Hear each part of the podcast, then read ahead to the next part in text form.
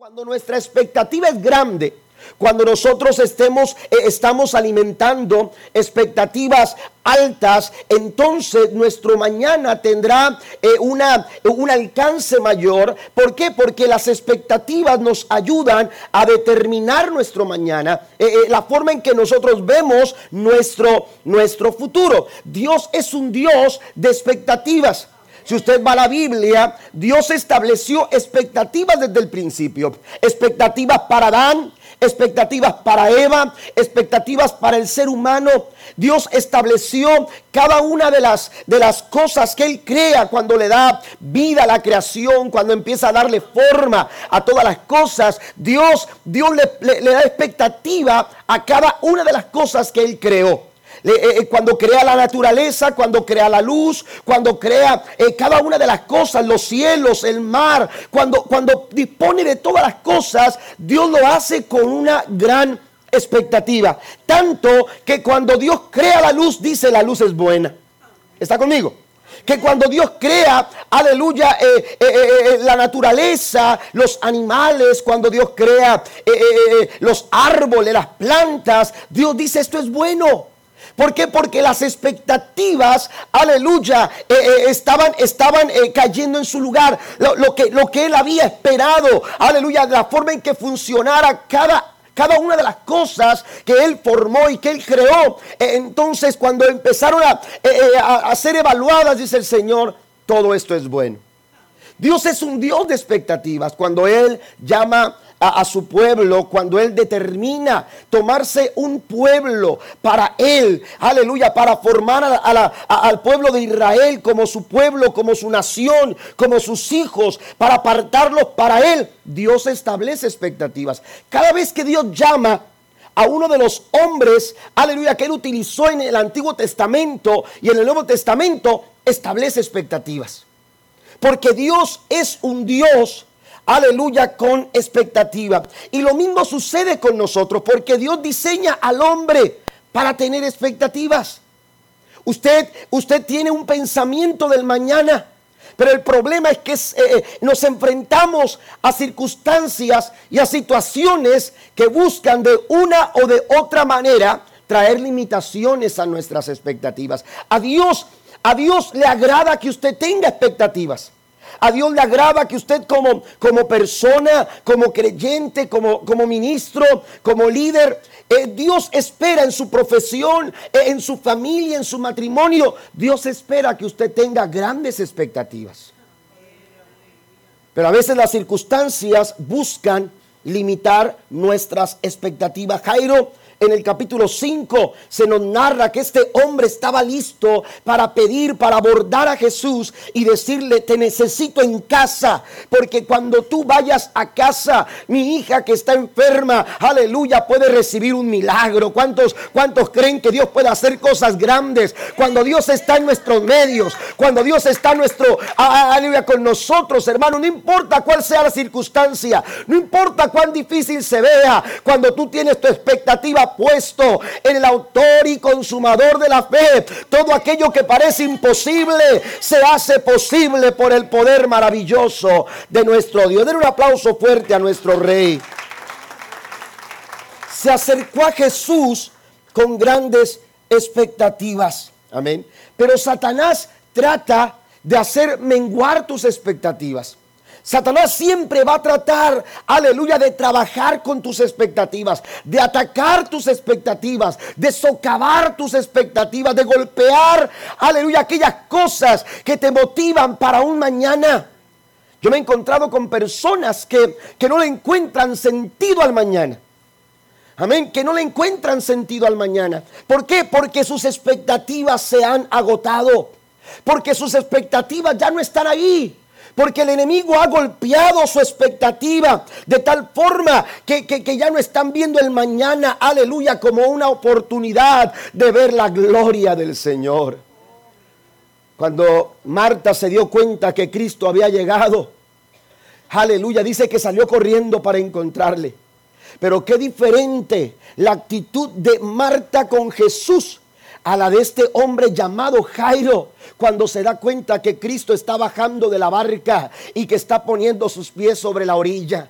La Biblia dice que apenas Cristo se baja de la barca y empieza a caminar por la orilla, lo aborda y le dice, necesito que vayas a casa porque tengo una grande expectativa, aleluya, de parte tuya. Pero Marta, cuando escucha, cuando alguien le empezó a decir, eh, eh, Jesús está, aleluya, en Betania, Cristo está entrando a la aldea, la Biblia dice que Marta salió corriendo. Pero cuando Marta llega donde está Jesús, eh, eh, Marta le dice, si hubieses estado aquí, si tú hubieses estado aquí. ¿Qué es lo que estaba diciendo Marta? Si usted ha leído el capítulo 11 de San Juan, usted recordará que Marta y María habían llamado a Jesús cuando Lázaro, su hermano, todavía estaba con vida. Cuando Lázaro todavía estaba con ellas. Eh, eh, Lázaro empezó a decaer eh, físicamente, cayó en cama y entonces se dieron cuenta como que la, la, enfermedad de Lázaro estaba progresando y entonces dijeron es necesario mandar llamar a Cristo. Sin embargo, a Jesús le dicen que Lázaro enferma y que Lázaro está enfermo en casa, pero la Biblia dice que Cristo se queda dos días más. Jesús no fue a donde Lázaro en el momento en que escucha la noticia. Así que cuando Marta y María, aleluya, eh, esperaban que Cristo viniese a ellas, eh, se encontraron, hermanos, que Jesús no, no solamente no vino, sino que Jesús no estaba para ayudar a su hermano que había agravado en su situación al punto de que murió. La enfermedad acabó con sus días. Así que cuando Marta escucha que Cristo está en Betania, entonces Marta expresa lo que hay en su corazón y dice, si tú hubieses estado aquí, ¿cuántas veces el hubiese eh, es parte de nuestro vocabulario? ¿Cuántas veces el ojalá? Amén. Ojalá y suceda esto. Ojalá y parezca, eh, eh, eh, sucedan estas cosas. Ojalá y me alcance. Ojalá y se pueda. Ojalá y sea suficiente. Hermano, aleluya. Necesitamos abandonar ese tipo de expresiones para empezar a movernos de acuerdo a las expectativas. Si tú tienes una, aleluya, Dios grande, entonces tus expectativas tienen que ser muy, pero muy grandes. ¿Cuántos alaban a Dios? Nuestras expectativas, aleluya, eh, eh, eh, deben de, estar acorde, aleluya, al Dios al cual nosotros servimos. Por eso cuando Jairo, cuando Jairo sabía quién se estaba acercando, Jairo sabía que no era un maestro más. Jairo sabía que no era que no era un profeta más. Jairo sabía que era el hijo de Dios y por eso cuando llega donde está Cristo, aleluya, le dice, "Necesito que vayas a casa, porque la forma en que tú miras tu mañana, la forma en que tú miras tu futuro, la forma en que tú miras esos 10 años, Aleluya, que están por venir 15 años, que están por venir esos, esos 50, 30 años que están por venir. Hermanos, está determinada. Aleluya, eh, eh, eh, está acorde a tus expectativas. Por eso Satanás trata de golpear nuestras expectativas. A veces las limitaciones, hermanos, tienen que ver con el pasado. A veces estamos limitados por cosas que no sucedieron y que esperábamos que sucedieran que, una, que, que un negocio se diera, pero no se dio. Y entonces el enemigo está intimidándote. Tú no puedes hacer un negocio. Tú no puedes manejar este tipo de cosas porque acuérdate, ya, ya lo intentaste y no pudiste. Ya, ya, quisiste hacerlo, pero no lo lograste. Eh, eh, y entonces el pasado nos va limitando y el pasado nos va deteniendo. Ya quisiste estudiar, pero, pero viste lo complicado que era. ¿Viste lo complicado que fue? Ya, ya no tienes chance, aleluya, de hacerlo, eh, eh, realizar tu sueño. Ya estás casado, ya estás casada, ya estás trabajando, ya tienes hijos, ya tienes muchas ocupaciones. Ya no puedes realizar tu sueño y entonces nuestra expectativa, aleluya, está limitada por, por cosas del pasado. Amén. Pero también a veces por cosas del presente. Y es que las circunstancias que nos rodean, aleluya, eh, eh, nos, nos, nos, ah, nos, limitan, nos, nos han cercado, nos han imposibilitado, aleluya, y no nos permiten visualizar el futuro así como, como Dios espera que nosotros lo veamos. Por eso la importancia de relacionarnos con Dios. Porque cuando tú te relacionas con Dios, las cosas de tu pasado y las cosas de tu presente, aleluya, no están en nuestras manos, no están en nuestro alcance, están en las manos y en el alcance del Dios Todopoderoso al cual nosotros servimos. Den un aplauso al Señor esta noche. Dios tiene grandes expectativas para usted. No importan los pronósticos, no importa, no importa cuáles sean los cálculos, aleluya, que, que, se, hayan, que se hayan dado, o, que, o, esos cálculos matemáticos que tú hayas, que tú hayas eh, estado eh, eh, realizando y, y que te están diciendo que no se puede. Hermano, no importa cuál sea el pronóstico en derredor tuyo.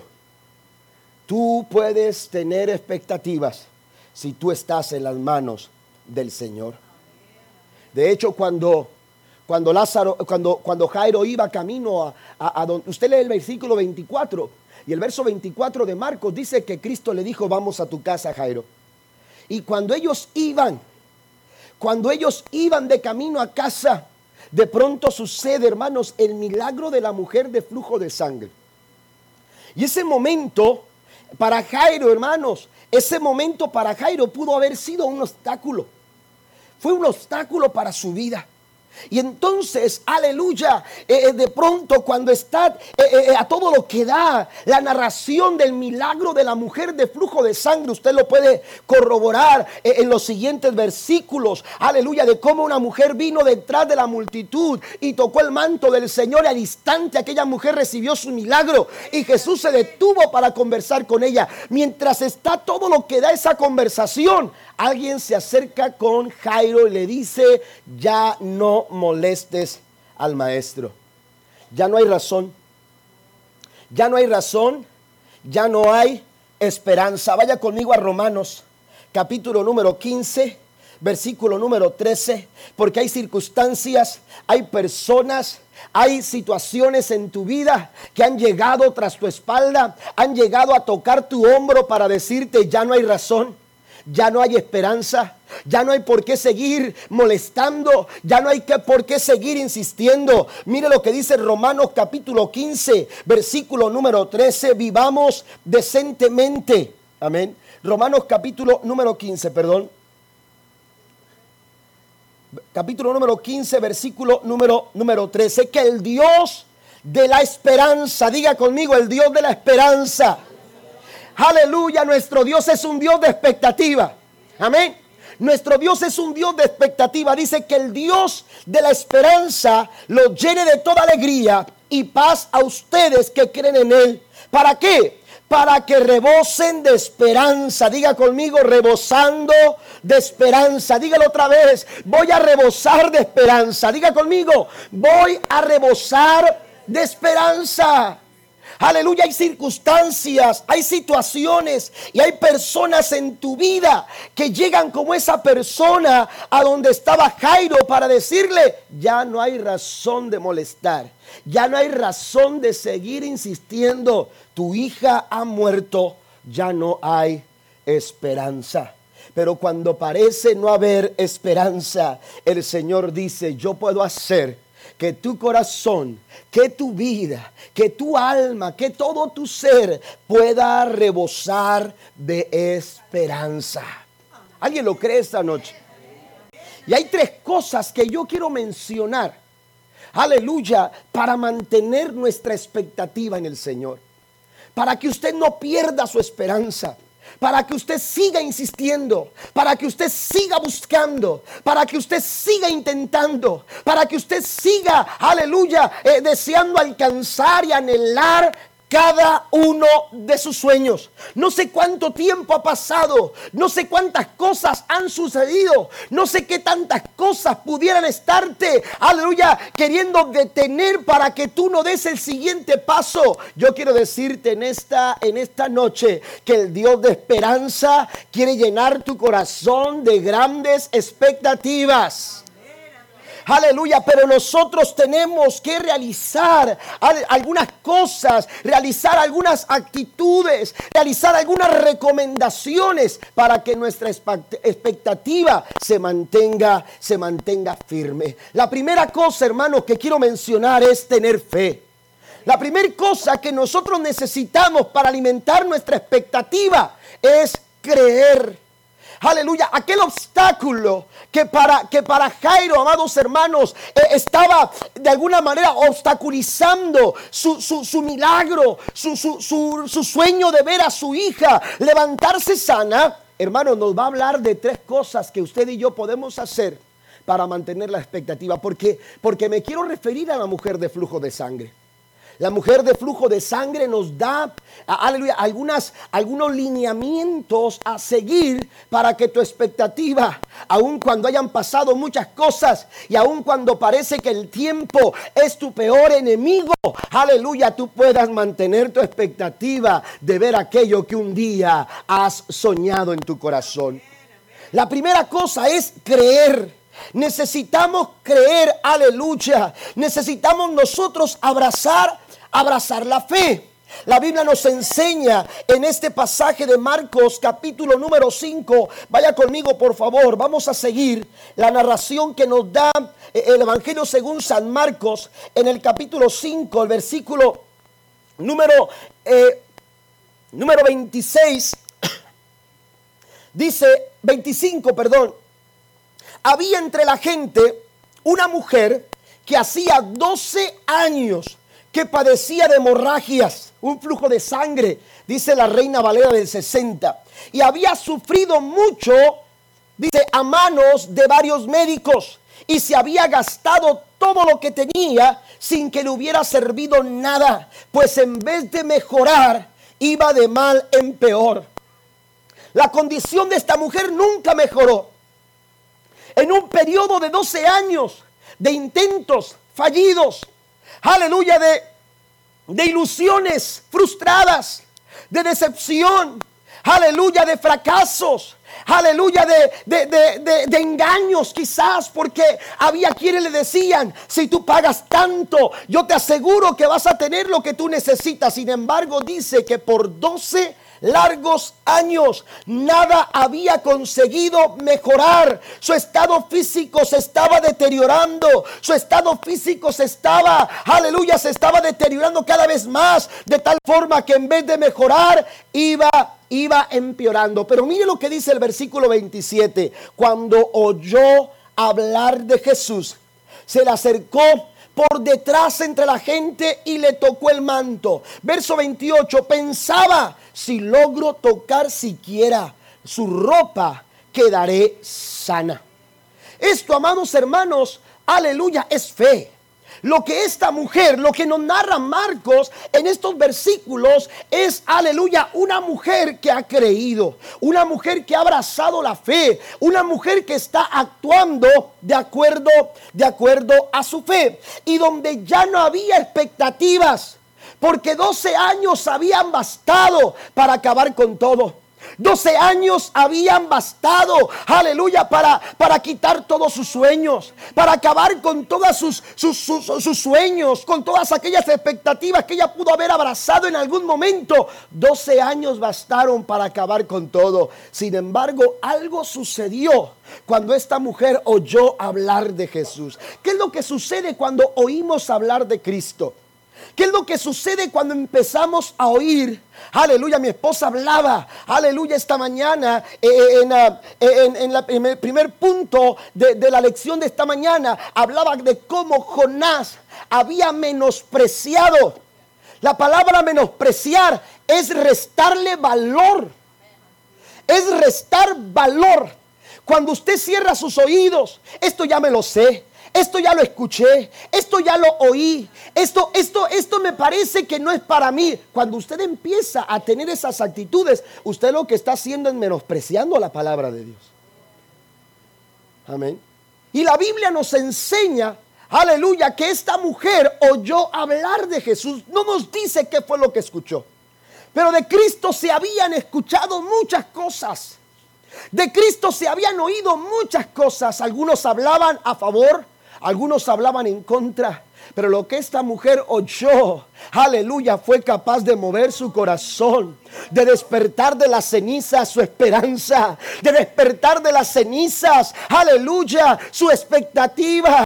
Cuando ella pensaba que ya no podía más, cuando ella pensaba que no se lograba nada, cuando ella pensaba que cada vez su, su, sueño se alejaba, verse sana, aleluya, sin aquellas incomodidades por las hemorragias que sufría, de aquellas debilidades que tenía que enfrentar por su desgaste físico, por la pérdida de sangre, cuando ella pensaba que todo estaba perdido, algo comenzó a emerger de lo más profundo de su corazón cuando ella oyó hablar de Jesús.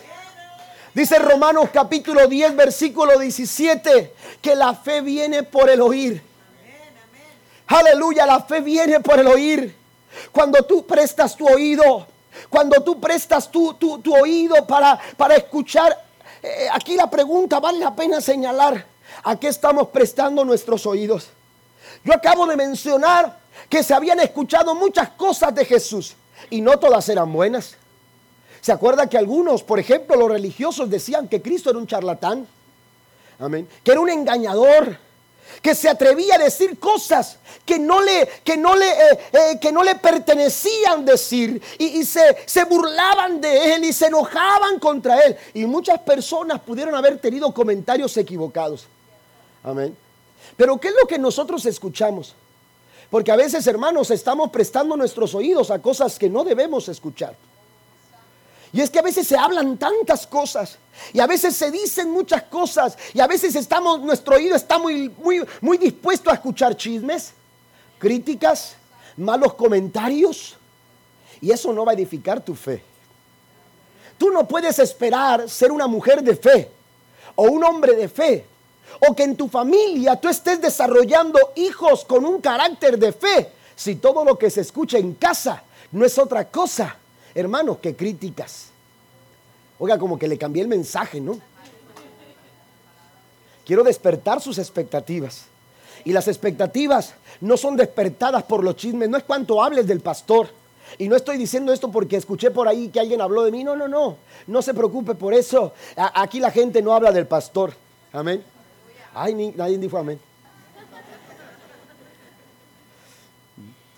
Pero, pero créamelo, sus expectativas no van a crecer por cuanto estás hablando del liderazgo de la iglesia, por cuanto estás hablando de lo que se hizo no se hizo dentro de la iglesia, porque se hicieron las cosas como yo quería, aleluya, o como no quería en la iglesia.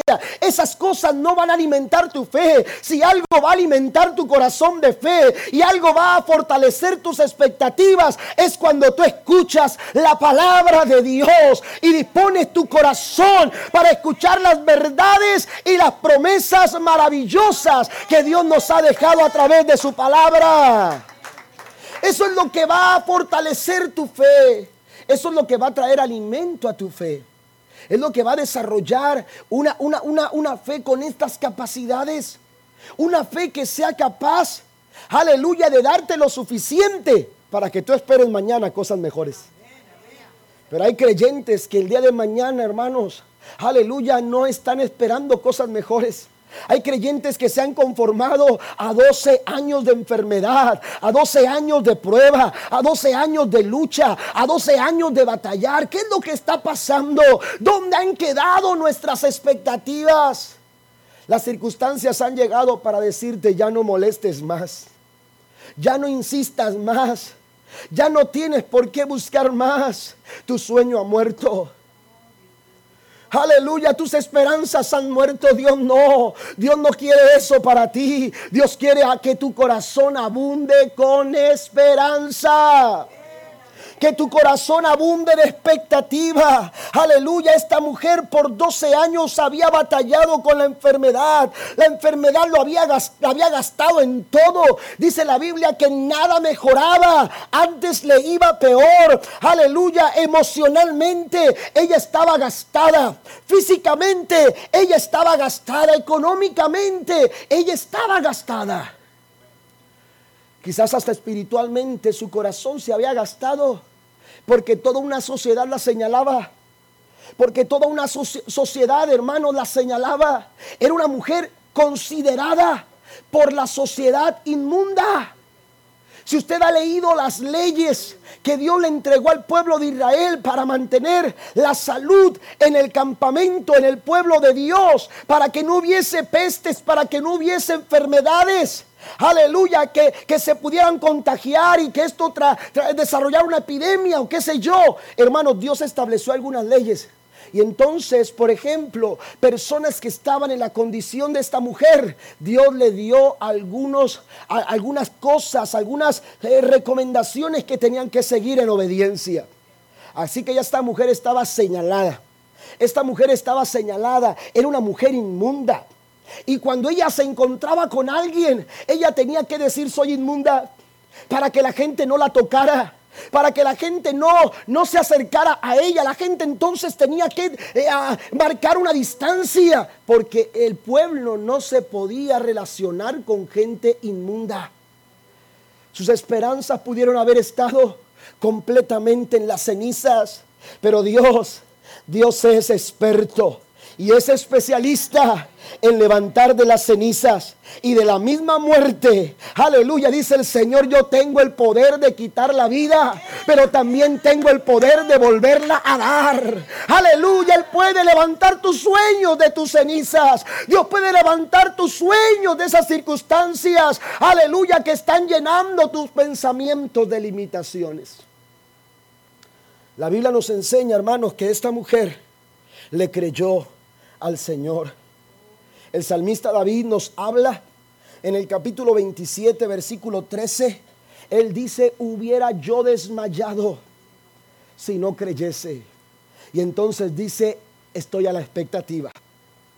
Estoy a la expectativa. Hubiera desmayado si no creyese que veré la bondad de Jehová en la tierra de los vivientes. ¿Cuántos todavía están con la expectativa de ver a Dios obrar en sus vidas?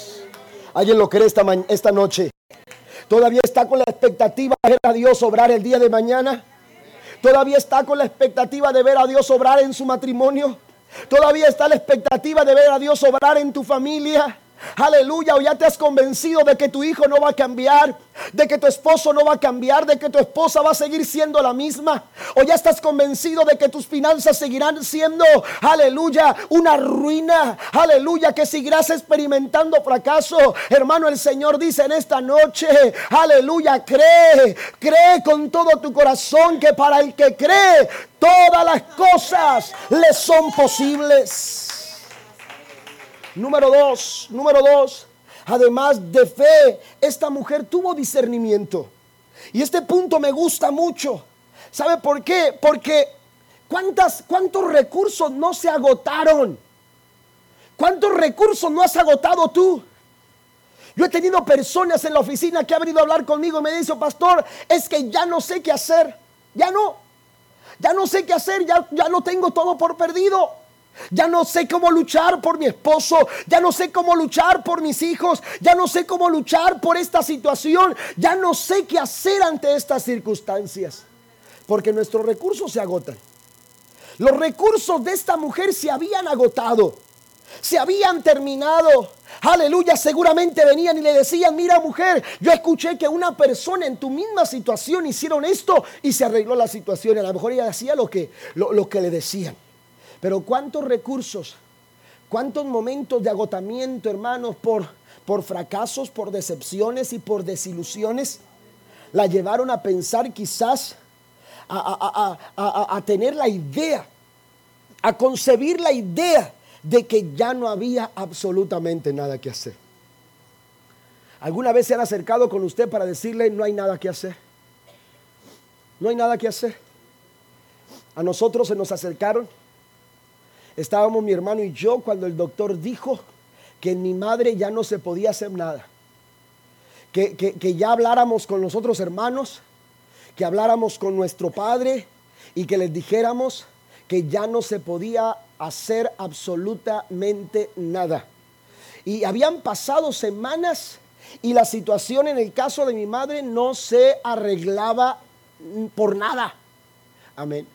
Pero mi hermano y yo Armando, el, pastor allá en Tampico, hablamos y dijimos, no lo vamos a decir. Vamos a creer que va a haber un milagro y que nuestra mamá se va a levantar. Nunca habíamos visto, aquí está mi mamá, que se ponga de pie. Ponte de pie, madre. Mírala. Tan joven y bello. Ya vieron a quién le saqué lo guapo. Amén. Pero, pero, se parece. La... Eh, entonces, oiga, eh, eh, estábamos en esa situación. Nunca habíamos Nunca habíamos en toda nuestra vida, nunca habíamos visto a mamá en un hospital. Nunca la habíamos visto en una cama. Siempre atendiendo a las personas, siempre atendiendo a mis abuelos, siempre atendiendo a mis abuelos maternos, a sus padres, siempre atendiendo la necesidad física hasta el final de los abuelos, los papás de mi papá siempre atendiendo a sus hermanos, siempre atendiéndonos a nosotros en nuestra enfermedad, pero nunca habíamos tenido la oportunidad, o, mejor dicho, nunca habíamos visto a mamá enferma, ni tampoco estando en cama, mucho menos en un hospital. Así que no concebíamos la idea de que de pronto mamá entrara al hospital y que ya no saliera con vida. Y decidimos creerle al Señor.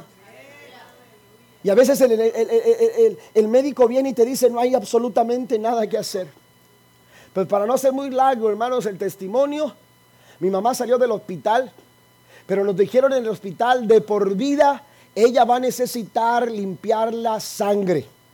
Y ella iba dos o tres veces, tres veces por semana, tres veces por semana y se conectaba con una máquina. Amén. La sentaban en un lugar, la conectaban en una máquina y le lavaban su sangre. Así es le lavaban su sangre, le lavaban su sangre. Amén. Pero los médicos nos dijeron, ella va a tener que estar ahí de por vida. Ella tiene cerca del año. Cerca del año, quizás ya el año. Ocho meses que no ha vuelto a lavarse su sangre. El doctor nos dijo que sus riñones ya no iban a trabajar ella está trabajando con sus riñones, acaba de hacer un examen hace poco y está, hermanos, con los niveles casi normales. No está normal, pero está casi normales. Amén. Estamos creyendo, hermanos, que Dios es un Dios de milagros. Es un Dios que establece expectativas. Es un Dios que cuando parece que las cosas y tus recursos se han agotado, hermano, a Él no se le agotan los recursos. A Dios no se le agotan los recursos. Pero ¿qué es lo que sucede con nosotros? ¿Sabe qué es lo que nos falta? Discernimiento. Esta mujer oyó hablar de Jesús y espero que me escuche bien a lo que le voy a decir. Porque Dios tiene todo un plan para bendecir tu casa, para bendecir tu vida, para bendecirnos iglesia. Aleluya, Dios tiene todo un plan, pero nosotros tenemos que saber discernir el plan de Dios. Tenemos que saber discernir cuál es la voluntad de Dios. Amén. Para Dios es importante que su pueblo sepa tener discernimiento. Dios le dijo al profeta Jeremías, si te convirtieres, capítulo 15, aleluya de Jeremías, Dios le dice, si te convirtieres, yo te voy a restaurar y delante de mí estarás. Y note lo que le sigue diciendo, si entre sacares lo precioso de lo vil, serás como mi boca. Dice, si tú eres capaz de entresacar, amén.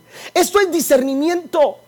Cuando el pueblo del Señor, mire, Isaías capítulo 5, versículo 13 dice que el pueblo se perdió por falta de conocimiento, pero otra versión dice que por falta de discernimiento. ¿Eh? ¿Por qué? Porque no sabemos discernir. No sabemos discernir la voluntad de Dios. No sabemos discernir el tiempo de Dios. No sabemos discernir, hermanos, el mover de Dios, lo que Dios quiere hacer. ¿Qué es lo que Dios quiere hacer? Sabemos la realidad de nuestra situación, pero no estamos discerniendo, hermanos, que a veces lo que está pasando en nuestras vidas, aleluya, es porque Dios lo está permitiendo, porque Él tiene un plan mucho mayor. La Biblia dice que a los que aman a Dios, todas las cosas ayudan para bien. Pero ¿sabe qué estamos haciendo? Nos estamos mortificando por lo que está pasando. Y esa mortificación nos está alejando de poder discernir que Dios se está moviendo en esa situación. Den un aplauso al Señor esta noche. Tenemos que aprender a discernir. Esta mujer venía de 12 años de frustración, de 12 años de ya no saber qué hacer, de 12 años de acabar con todos sus recursos. Pero bastó oír hablar de Jesús para que su fe creciera. Pero también para poder discernir que algo, algo podía suceder en su vida. Cuando ella no sabía más qué hacer, de pronto, mire cómo describe la escritura lo que esta mujer hizo. Dice el versículo número, número 27, cuando yo hablar de Jesús, ya estoy para terminar, cuando yo hablar de Jesús, se le acercó por detrás entre la gente y le tocó el manto. Oiga, ¿cuántas personas no estaban ahí esperando un milagro? Pero ninguna de ellas supo lo que tenía que hacer como esta mujer. 12 años de agotar todos los recursos y de repente, hermanos, dice la Biblia que Dios pone el querer como el hacer. Si lo que, lo que tú estás esperando, aleluya, está alineado a la voluntad de Dios, si lo que tú estás esperando está alineado al tiempo de Dios, si lo que tú estás esperando está alineado al mover de Dios, al mover del Espíritu Santo, amado hermano, Dios te va a decir lo que tú tienes que hacer. Dios te va a mostrar lo que tú tienes que hacer. Dios va a abrir recursos. Dios va a financiar tu visión. Dios va a disponer de todas las cosas para que tú logres lo que tú quieres. ¿Cuánto lo creen en esta noche? Pero nos falta discernimiento. A veces nos falta discernimiento, pero esta mujer, en medio de su situación, supo lo que tenía que hacer. Ella se pudo haber quedado como toda la otra multitud. Amén. Allí, como esperando, ojalá Cristo me vea. Ojalá Cristo se acerque, ojalá y Cristo pase por aquí. A lo mejor algunos, algunos estaban pensando, aleluya, veían a Jesús como un político más, aleluya, y querían tomarse unas. Ah, no, en ese momento no había selfies, ¿verdad? Pero. ¿eh? Pero, pero había personas que quizás solamente estaban ahí eh, pensando en algún momento Jesús se acerca y me ve, según se acerca y me toca. Esta mujer no, esta mujer discernió que si quería su milagro, ella tenía que creer, pero también tenía que discernir el mover de Dios para su vida. Si Dios está presente, si Cristo está pasando por aquí, si Jesús está en este lugar, tú tienes que discernir que es tu momento y es el tiempo de poder tocar su manto. Igual que esta mujer, si tocare tan solamente su manto, tú tienes que creerlo. Yo recibiré mi milagro. Den un aplauso al Señor. ¿Quién le dijo a esta mujer que lo hiciera? ¿Quién le dijo a esta mujer, hazlo porque si lo haces de esta forma, el Señor se va a glorificar. A veces los cristianos, amén, a veces los cristianos tenemos ese problema, amén, de no, de no, eh, de, querer eh, eh, conformarnos a formas y maneras en las que nosotros decimos que Dios se tiene que mover. Hermano, si Dios se tiene que mover en nuestras formas, entonces Dios no es Dios. ¿Está conmigo? Entonces Dios no es Dios. Si tú estás encajonando a Dios de una manera, para ministrar tu vida, entonces tú estás jugando el papel de Dios. Dios es soberano y Dios está en control de lo que somos. Dios está en control de lo que sucede. Y si Él es Dios, Él sabrá hacer lo que Él tiene que hacer para que seamos, recibamos un milagro. Esta mujer vino de entre la multitud porque había dicho, si tan solo tocare su manto, yo recibiré mi milagro. Discernir es percibir las cosas de Dios. Y las cosas de Dios no se perciben de forma natural ni carnalmente. La Biblia dice que las cosas espirituales se disciernen espiritualmente. Amén. Solo los espirituales disciernen las cosas que son de Dios. Tenemos que orar, tenemos que buscar la, palabra del Señor, tenemos que ser guiados por el Espíritu Santo, tenemos que conformarnos de asistir a la iglesia, porque Dios a través de la iglesia, a través del Espíritu Santo, a través de la palabra, a través de la oración, nos dota de discernimiento. tenemos nosotros, hermanos, que practicar las disciplinas espirituales. Solamente leo un pasaje aquí para ir al tercer punto, para terminar. Filipenses capítulo 1, versículo número 19. Mire lo que Pablo ora en el capítulo 1, versículo número 19. Dice la escritura, porque sé, porque sé que gracias a las oraciones de ustedes y a la ayuda que me da el Espíritu de Cristo, todo esto resultará para bien. Me equivoqué aquí con la cita.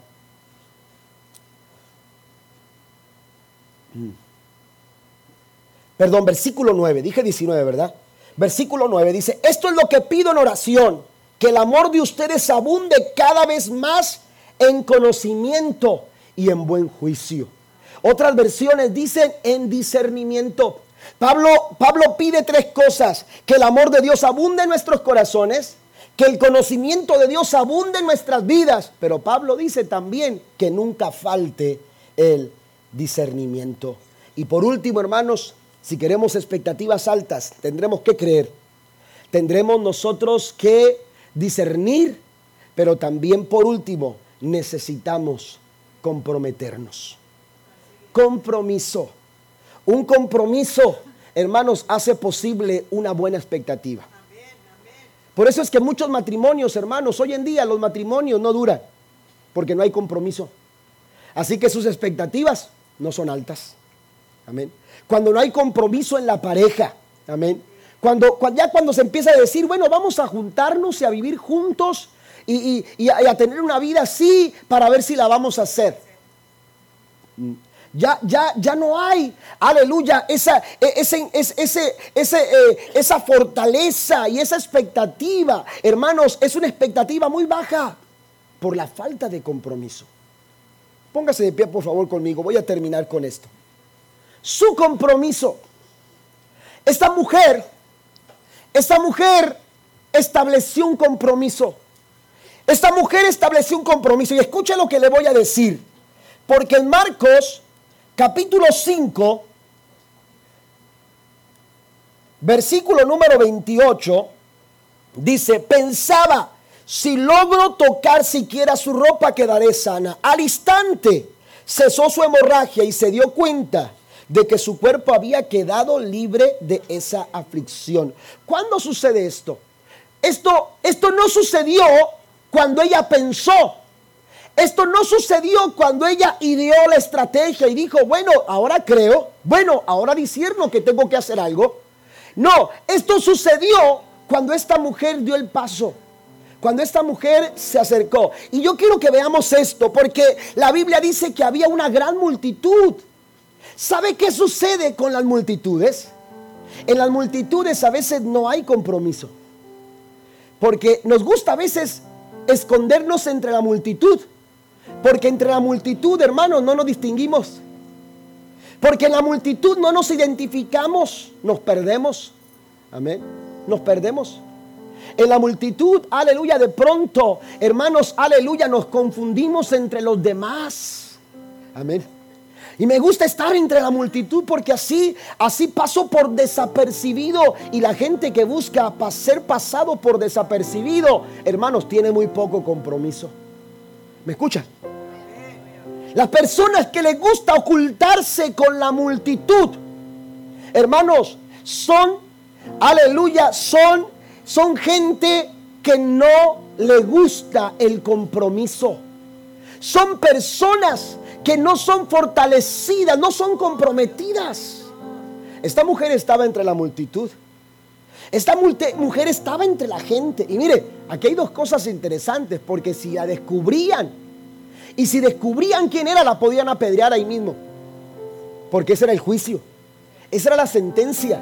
Una persona como esa no podía estar entre la multitud, sin embargo ella sabía que había que cruzar por la multitud.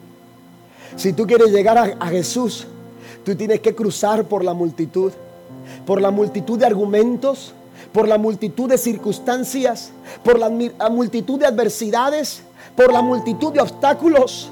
Aleluya, tú no te puedes frenar por la multitud. Tú no te puedes detener por la multitud. Si tú quieres tu milagro, tú tienes que cruzar la multitud. Alguien escucha en esta noche. Si tú quieres tu respuesta, tú tienes que cruzar por esa multitud. Aleluya, si tú quieres pasar al otro lado, tú tienes que cruzar esa multitud. Y cuando una persona está comprometida, no lo detienen las multitudes.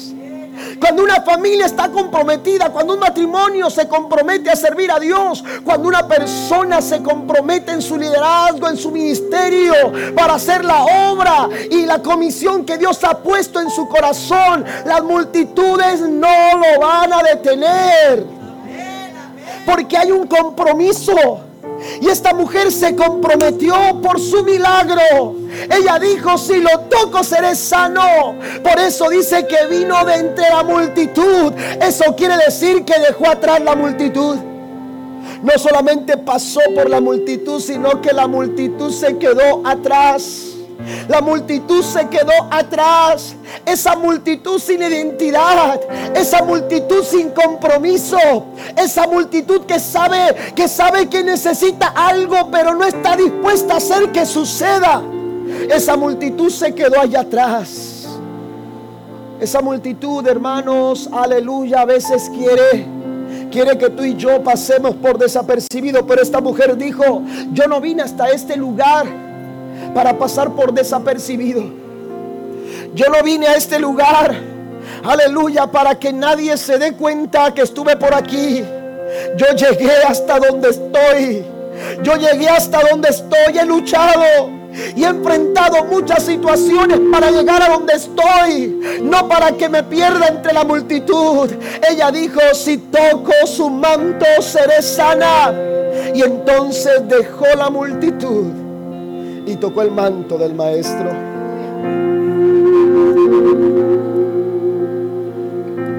Si usted me dice cómo está su compromiso, yo le diré cuál, cuál es, tan alta está tu expectativa. Si usted me dice cuál es tu compromiso, yo te voy a decir, aleluya, qué tan alta es tu expectativa. Si tu compromiso es muy pequeño, si tu compromiso se desvanece porque la iglesia eh, eh, no se están llevando las cosas como yo quiero, no, no, no, no, no, hay cosas que no están pasando de acuerdo a lo que yo pienso. Si tu compromiso se desvanece por cualquier cosa, tus expectativas se van a desvanecer de la misma manera. Dime cómo está tu compromiso. Y te diré qué clase de expectativa tú tienes para mañana. Te diré, te diré de qué forma estás viendo mañana? ¿Cómo está tu compromiso?